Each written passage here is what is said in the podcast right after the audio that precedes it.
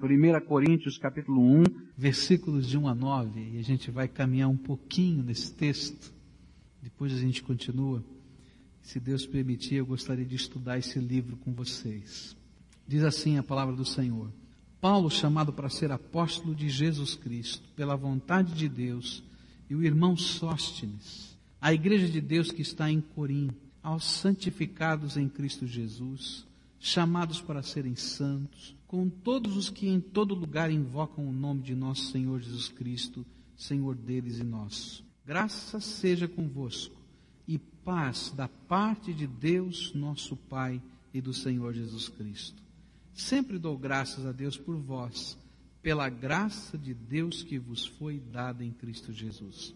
Porque em tudo fostes enriquecidos nele, em toda palavra e em todo conhecimento, assim como o testemunho de Cristo foi confirmado entre vós, de maneira que nenhum dom vos falta, enquanto aguardais a manifestação de nosso Senhor Jesus Cristo, o qual também vos confirmará até o fim, para serdes irrepreensíveis no dia de nosso Senhor Jesus Cristo. Fiel é Deus, pelo qual fostes chamados para a comunhão de seu Filho Jesus Cristo, nosso Senhor. Gostaria que você entendesse um pouquinho a quem o apóstolo Paulo estava escrevendo. Que igreja era esta, a igreja de Corinto? Primeiro, quando a gente estuda essas duas epístolas, 1 e 2 Coríntios, a gente descobre que esta era uma igreja grande, uma igreja que Deus tinha abençoado através do crescimento, mas uma igreja que estava vivendo uma situação complicada. A partir do verso 11, ele vai começar a falar, a partir do verso 10, melhor dizendo, ele vai começar a falar dos problemas desta igreja, uma igreja que estava enfrentando divisões, cada um estava seguindo um grupo diferente, cada um tinha um líder diferente, cada um tinha uma maneira de pensar diferente e não sabiam viver em comunhão. Diz ainda esse texto que a Bíblia, em 1 e 2 Coríntios, vai nos dizer que essa era uma igreja onde existia um grupo de pessoas, um grupo de crentes, que eram meio snobs, né? Então, naquelas refeições de confraternização no meio da igreja, os ricos se mantinham à parte e deixavam os pobres sozinhos. E ali naquele contexto, os ricos eram os livres e os pobres eram os escravos, porque naquele tempo existiam escravos e não havia liga entre eles, porque eles eram de classes tão diferentes. Havia pouca disciplina no seio daquela igreja, muita permissividade, tanto moral quanto doutrinária.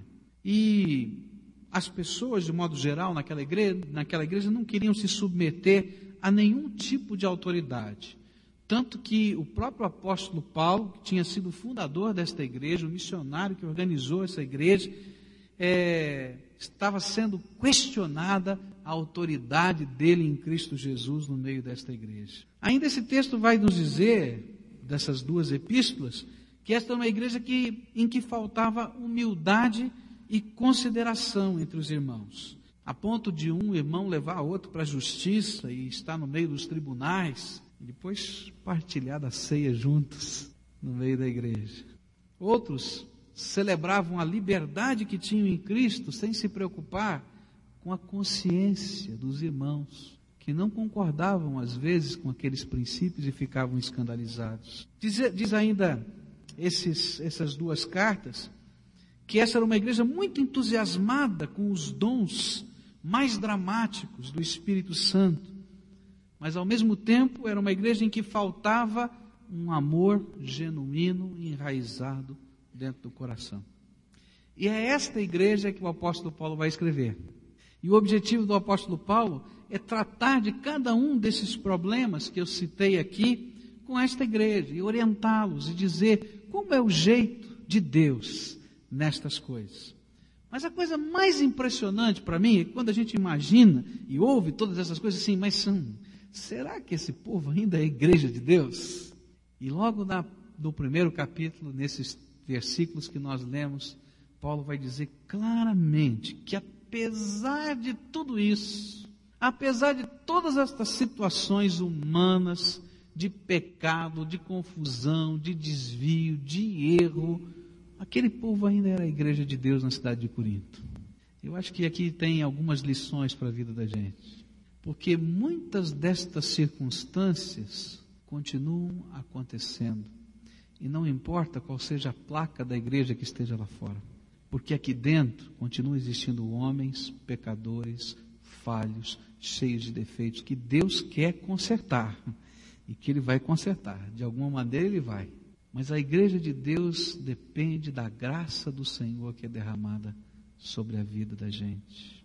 E nesses primeiros versículos, o apóstolo Paulo vai nos mostrar que é no projeto de Deus que faz uma igreja ser a igreja dele. O que é que faz a gente pertencer verdadeiramente ao reino de Deus? E eu queria, junto com você, estudar estas características que fazem uma igreja ser verdadeiramente não apenas uma instituição humana, mas a igreja de nosso Senhor Jesus Cristo. Quais seriam então essas características? A primeira delas está no versículo 3, onde a Bíblia nos diz assim, ou melhor, no versículo 2, onde a Bíblia nos diz assim: A igreja de Deus que está em Corinto, aos santificados em Cristo Jesus, chamados para serem santos, com todos os que em todo lugar invocam o nome de nosso Senhor Jesus Cristo, Senhor deles e nosso. A igreja do Senhor Jesus Cristo é formada por todos aqueles que respondem o chamado de Deus, invocando a Jesus como Senhor das suas vidas. E Paulo começa dizendo isso claramente.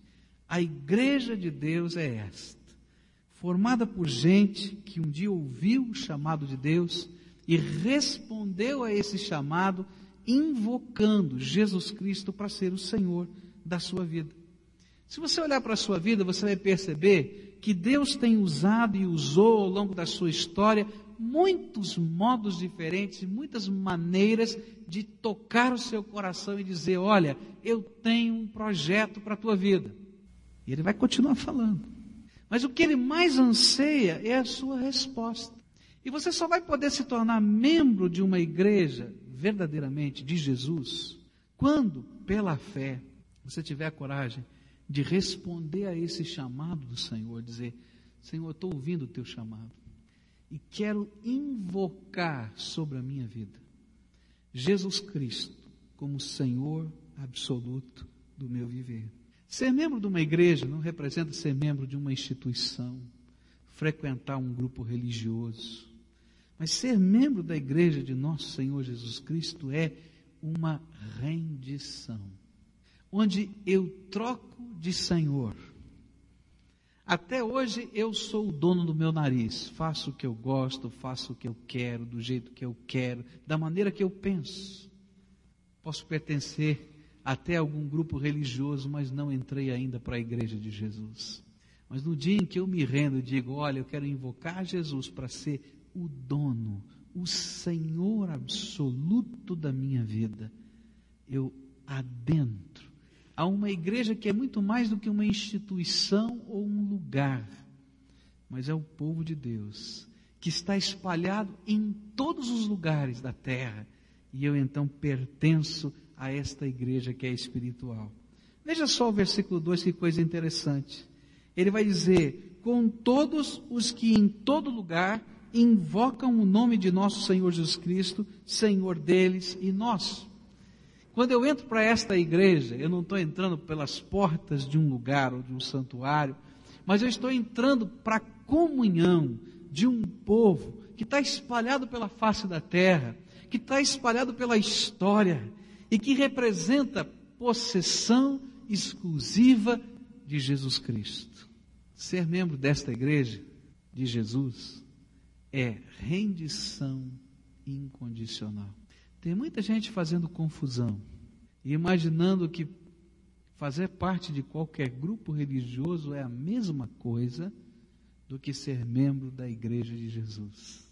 Há muita gente que faz parte de algum grupo religioso, mas que nunca vai se encontrar com Jesus, que nunca vai desfrutar das promessas da salvação, por uma única razão porque ainda não houve uma rendição incondicional para que Jesus seja Senhor absoluto da vida.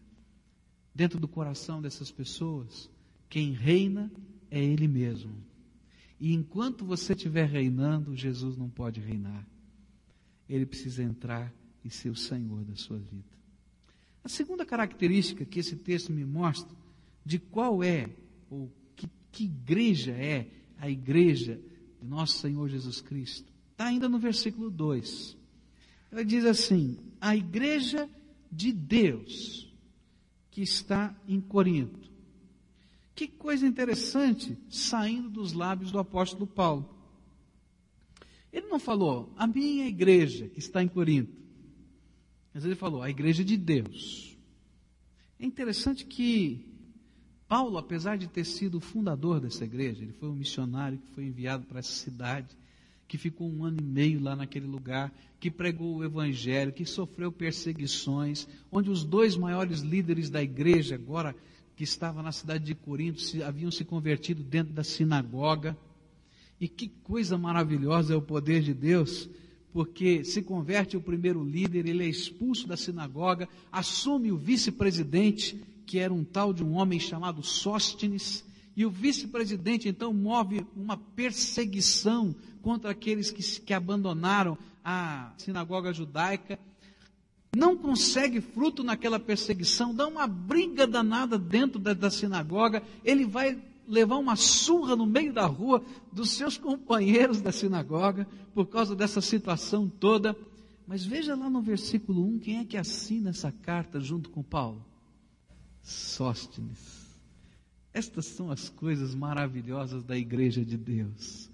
É interessante que por volta dos anos 66, 67, na Universidade de Oxford, eles criaram um grupo, uma entidade dentro da universidade de professores que eram humanistas e que não acreditavam na, nas doutrinas do cristianismo. E lá no meio das atividades daquela entidade humanista, a, o presidente dessa entidade se converteu. Então eles convocaram uma reunião extraordinária, expulsaram aquele homem, porque ele não podia mais ser presidente de alguma coisa que ele não, não acreditava mais, ele saiu, se retirou e assumiu o vice-presidente. Um mês depois, o vice-presidente se converte e eles convocam outra vez uma reunião extraordinária para eleger agora a presidência, porque não tinha sobrado nem presidente nem vice porque o Senhor tinha feito uma obra de transformação na visão deles. Aconteceu a mesma coisa lá na igreja de Corinto.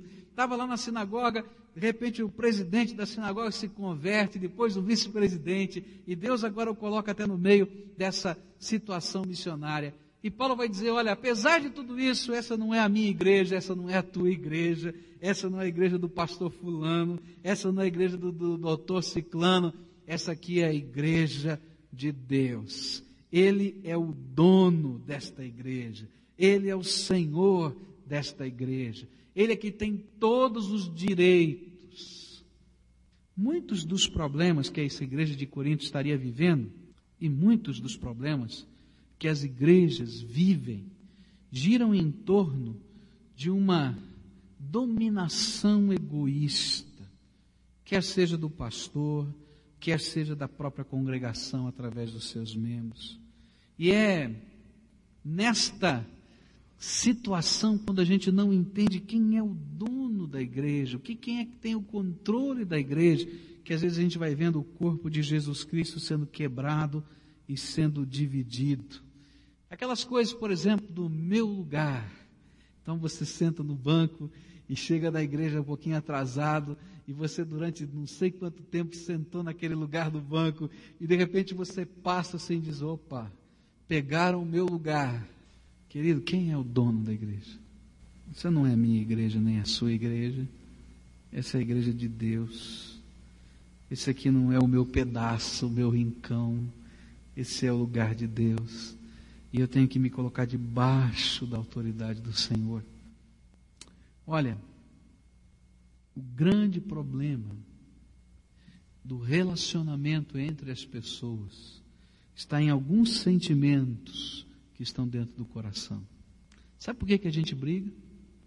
A gente briga por causa do orgulho, a gente briga por causa do egoísmo, a gente briga por causa dos ciúmes, porque a gente está defendendo os direitos da gente. A gente precisa aprender a entender quem é o dono de todas as coisas. E aí a gente vai descansar no poder de Deus. Até o divórcio, quando a Bíblia fala sobre divórcio, ele diz que o divórcio existe por causa da dureza do coração do homem. Esses sentimentos endurecem. E a gente vai ficando fechado e travado. Queridos, a igreja verdadeira é aquela que não pertence a ninguém mais a não ser a Deus. Quando ela pertence a alguém, ela se torna instrumento de manipulação das pessoas. E se há uma vergonha para a igreja cristã, é a história da Inquisição católico-romana. Você pode olhar em qualquer enciclopédia. É uma vergonha para a igreja cristã. Porque naqueles momentos da história ela não pertencia a Deus, ela pertencia aos interesses de algumas pessoas e ela se prestava a fazer coisas que não se nomeiam na palavra de Deus. Quem é o dono? Deus é o dono. Terceira coisa que esse texto me ensina, vai bater outra vez nessa tecla, é a igreja que é caracterizada por um povo que vive debaixo da autoridade desse Deus Todo-Poderoso e de Jesus como Senhor. Uma coisa interessante é que Deus não faz acepção de pessoas. Eu faço, mas Deus não faz. Você talvez faça, mas Deus não faz. E uma coisa bonita na igreja dele é que não tem grande nem pequeno, não tem rico, não tem pobre, não tem sábio, não tem inculto. Porque nesta igreja Deus colocou todos, diz a Bíblia, debaixo da condenação do pecado. Porque você é pecador, sendo rico, sendo pobre, sendo grande, sendo pequeno, sendo sábio ou sendo inculto. E usou de misericórdia para com todos, diz a Bíblia. E se a gente está aqui, é por causa da misericórdia de um Deus Todo-Poderoso que tinha o direito de me mandar para o inferno. É isso que a Bíblia ensina. E então, por que, que eu vou olhar o meu irmão com o nariz empinado? Porque se Deus me igualou debaixo da mesma condenação para usar da mesma maneira de misericórdia e graça sobre a minha vida. Se Ele é meu Senhor, Ele também é Senhor do meu irmão. Sabe como é que eu posso provar se eu estou debaixo ou não do senhorio de Jesus? É quando duas atitudes estão muito fortes dentro do meu coração. Primeira é obediência incondicional. Não sou mais eu quem manda, quem manda é o meu Senhor. Então agora eu quero te servir do teu jeito, não do meu.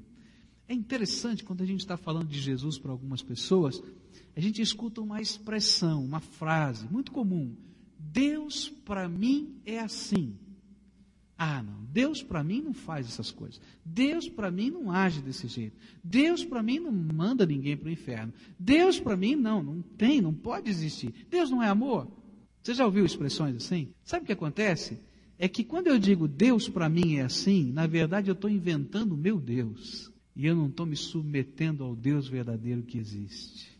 Um dos sinais de que eu estou debaixo dessa autoridade, desse Deus que é dono da igreja e que é Senhor sobre todas as coisas, é quando eu digo, do teu jeito, da tua maneira, como o Senhor quiser, porque eu sou teu servo. A segunda maneira é quando a minha vida está disponível. Deus então pode me usar para a sua glória, para o louvor do seu nome. Jesus é o Senhor da sua vida. É o Senhor. É o dono. Você um dia já o invocou para tomar o lugar de autoridade dentro do teu coração? Se isso não aconteceu, você ainda não entrou pelas portas que são espirituais da igreja de Jesus Cristo. Talvez esteja bem perto, mas ainda não entrou. Porque é só nessa rendição incondicional que Deus começa a operar graça transformadora na nossa vida. E é justamente isso que esse texto vai dizer. A igreja de nosso Senhor Jesus Cristo é o lugar da graça. E quando eu falo em igreja, eu não estou falando de uma construção, porque nunca na Bíblia a igreja significa templo ou construção. Está falando de pessoas. O lugar da graça de Deus é no meio das pessoas que invocam Jesus como Senhor. Esse é o lugar da graça. E olha só o que ele vai dizer aqui: como é que essa graça está trabalhando? E aí então vem os versículos 3 em diante. Graça seja convosco e paz da parte de Deus, nosso Pai e do Senhor Jesus Cristo. Sempre dou graças a Deus por vós, pela graça de Deus que vos foi dada em Cristo Jesus. Porque em tudo fostes enriquecidos nele, com toda a palavra, em todo conhecimento, assim como o testemunho de Cristo foi confirmado entre vós. E ele está dizendo que coisa, olha, bonita, o lugar da graça está aí, no meio de vocês. E olha, há uma riqueza imensa de graça que está sendo derramada. Riqueza de graça. Abundante graça. Favor que você não merece. E essa graça começa pela palavra de Deus. Palavra que está sendo pregada que anuncia as grandezas desse Deus, que anuncia o poder desse Deus, que anuncia o favor desse Deus, que anuncia o socorro desse Deus, que anuncia as misericórdias desse Deus, que anuncia um segredo que tinha sido guardado pelos séculos, pelos milênios, lá na intimidade da Trindade Divina. Um segredo que Deus iria salvar todos aqueles que invocassem o seu nome com fé. E o meio como ele iria fazer seria Cristo Jesus morrendo na cruz do Calvário. E então essa graça é revelada através da palavra que é pregada.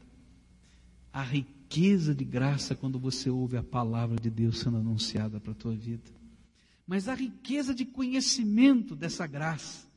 Porque essa graça revela para a gente. A Bíblia diz o seguinte: que todos nós temos os nossos olhos vendados, tapados.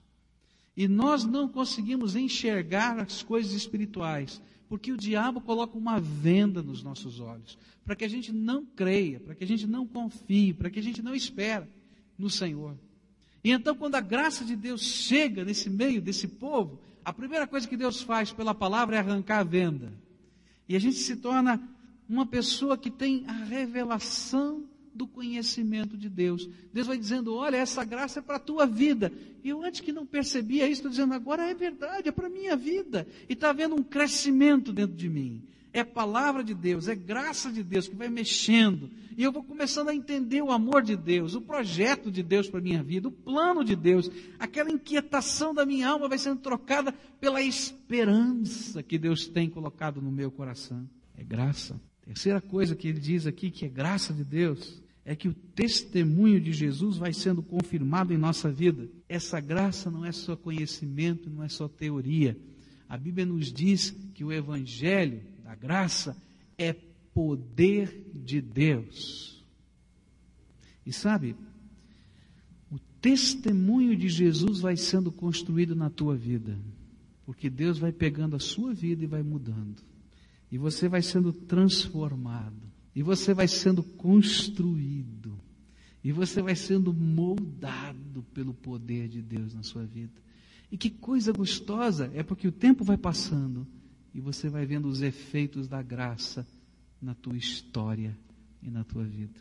Quando você contou as bênçãos, logo no começo desse culto, quando você lembrou o que Deus já fez, se você olhar para a tua história, se você um dia nasceu em Cristo Jesus, se você invocou Jesus para ser o Senhor da tua vida, você vai descobrir as marcas do testemunho de Jesus mudando a sua vida pela graça dele. E que gostoso é que as pessoas que conhecem você ao longo do tempo estão vendo o que Jesus está fazendo na tua vida. A igreja do Senhor Jesus é aquela em que as pessoas estão sendo inundadas pela graça de Deus, por meio da palavra, pela revelação do conhecimento das coisas espirituais, mas principalmente pelo poder de Jesus que vai transformando a nossa vida e se torna um testemunho de que Jesus faz diferença. Essa é a igreja onde o Espírito Santo se movimenta. E essa é a igreja que é confirmada na fidelidade de Deus. Não dá para a gente falar mais sobre essa igreja hoje. Mas eu queria que você fosse desafiado por Deus a fazer parte de uma igreja que é mais do que uma instituição.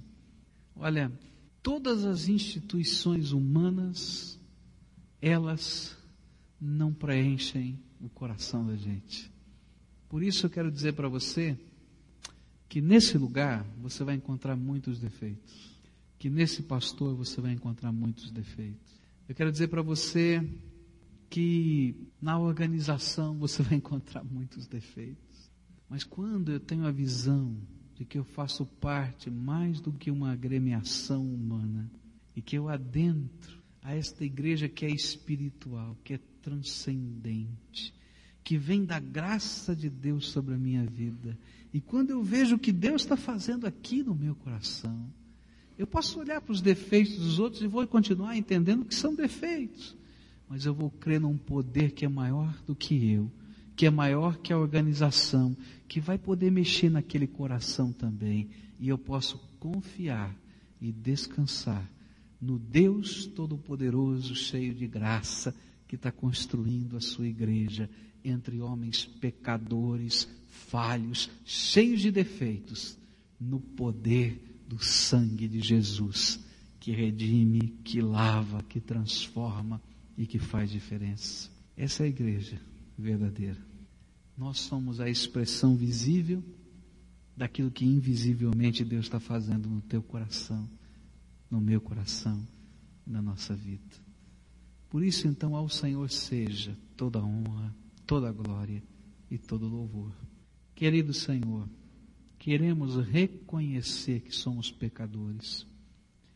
Eu fico feliz em ler a tua palavra e ver que o apóstolo Paulo podia não desistir da igreja de Corinto, apesar de todos os defeitos que ela possuía, apesar de alguns líderes estarem perseguindo a ele como apóstolo, porque ele via por detrás da organização, por detrás das falhas, por detrás dos homens, ele via a infinita graça de um Deus Todo-Poderoso que faz uma obra maravilhosa em gente de carne e osso, pecador, falho como eu, Senhor.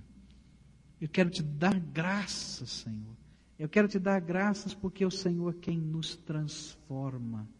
Eu quero te dar graças, Senhor, porque o Senhor vai construindo na nossa vida dia a dia a nossa percepção do teu reino, da tua grandeza. E nessa hora, Senhor, eu quero te pedir por aqueles que ainda não invocaram Jesus como Senhor das suas vidas. Ó oh, Senhor, que nesta hora eles possam deixar apenas de olhar as coisas que estão em volta, o prédio, a organização, e que olhem para o Senhor e digam: Tu és o Senhor da minha vida, Jesus. Pode se assentar aqui no trono do meu coração.